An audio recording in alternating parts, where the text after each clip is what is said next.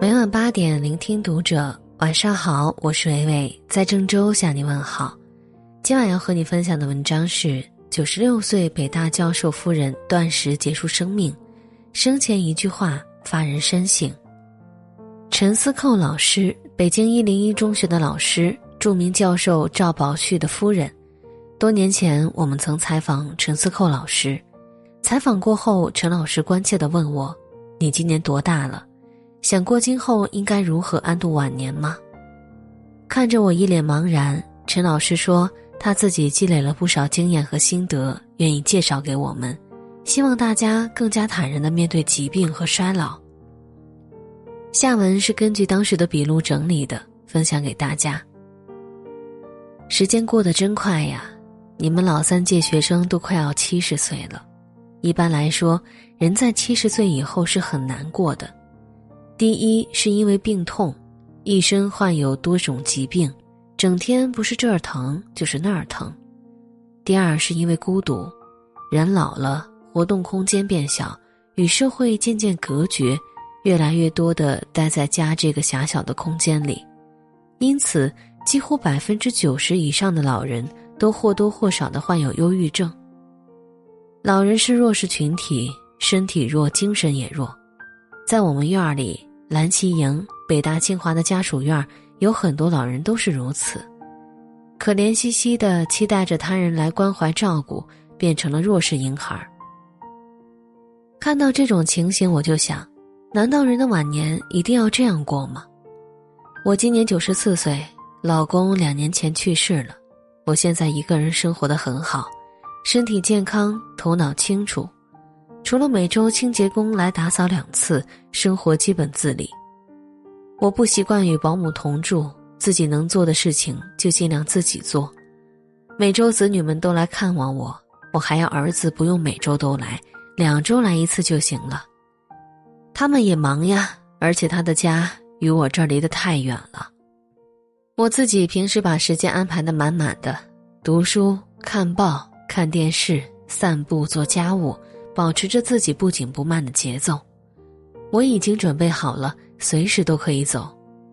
我没有任何遗憾，现在只求活一天就要生活的有质量，即便明天就走，今天也要活得有质量。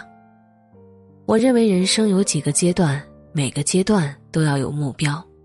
例如童年时期的目标就是玩儿，青年是学习，中年是工作养家，老年也要有目标啊。没有目标的人生特难受。那老年人的目标是什么？我认为有两点：第一，要尽量使自己减少病痛，过得健康愉快；第二，要争取在人生的最后阶段走得快一点，既减少自己的痛苦，也尽量避免给他人造成负担。第一目标，怎样尽量减少病痛，过得健康愉快？我从五十五岁退休到今年九十四岁了，已快四十年了。这些年一直身体很好，我是怎样做到的呢？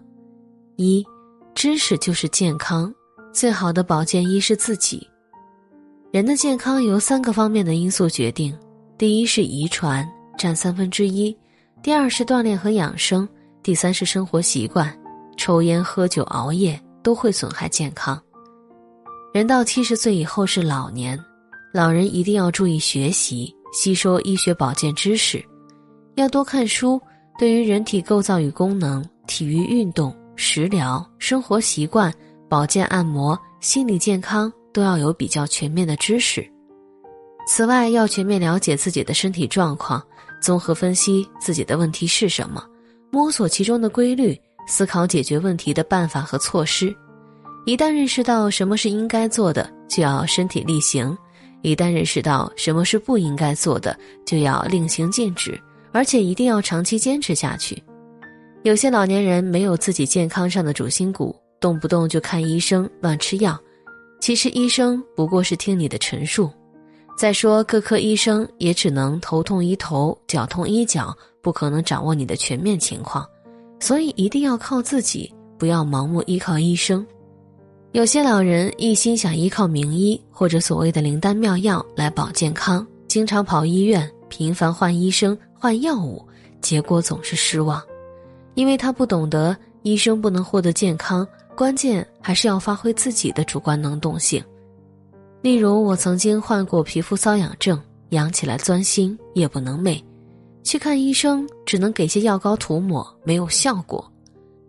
后来我自己看书，明白瘙痒症是有很多种类的。我分析了自己的类型，注意改变生活方式，采取适当食疗，保持心理的平静，并学会了按摩相应的穴位。后来就慢慢的好了。有一天早上我要起床时，突然发现腰痛的动不了。当时家里只有我自己，我就告诉自己要镇定，躺在床上自我按摩一些穴位。过了一会儿，才慢慢的起来。若是别人早去医院看了，我就坚持自己按摩相关穴位，配合适当的腰部活动，结果腰痛一直没有再犯。俗话说“久病成郎中”，我的体会是，身体是自己的，最好的身体保健其实只能是自己。冷暖痛痒，只有自己最清楚。运动健身只有靠自己坚持，心理健康也只有靠自己调整。任何企图依靠在其他人身上养老的梦想都要落空。无论是最好的医生、再负责任的保姆，或者是再孝敬的子女，都不能去靠。二要有毅力，要做自己应该做的，而不是只做自己喜欢做的。我坚持生活自理，至今自己买菜、做饭、洗碗、散步。自己洗小件内衣，我当然也累，也不方便，完全可以让保姆为我做。但是只要一开始不做，以后就再也做不了了。我不到万不得已就不开这个头，这样我一直坚持到目前还是如此。三，精神上要有境界，文化生活要丰富。现在的老年人太寂寞，盼望儿女能常回家看望，可是我不需要。我关心时事政治，对文学、哲学、天文、地理、戏剧、体育都有兴趣。我建立了自己的学习计划和生活规律，每天忙忙碌碌，内心平静充实。北大政治系的一位教授去世了，他的老伴儿特别寂寞，老打电话给我，一说起来就没完，问我能不能一礼拜给他打两次电话。我答应了，转念一想，这不是个办法呀。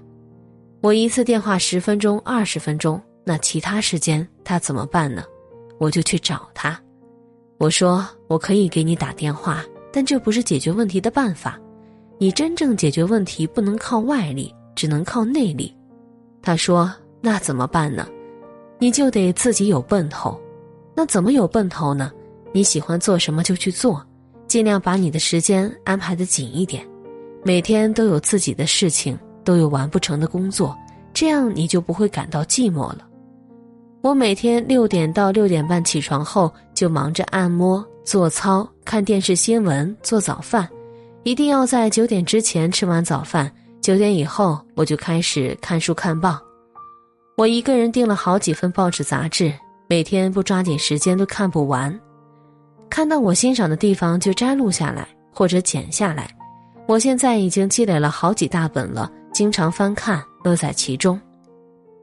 我还爱看电视剧，看到难过处就跟着放声哭，高兴处就放声笑。有时还想不通编剧为什么这么处理，自己就琢磨：要是我做编剧，我就怎么处理。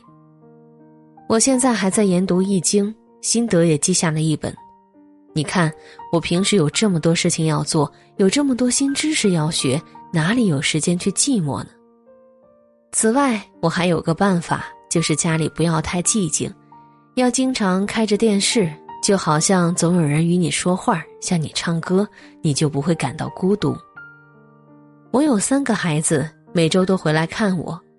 我儿子离我挺远，我不希望他每周都来，就对我女儿说：“你跟你哥哥说一下，不用每周都来，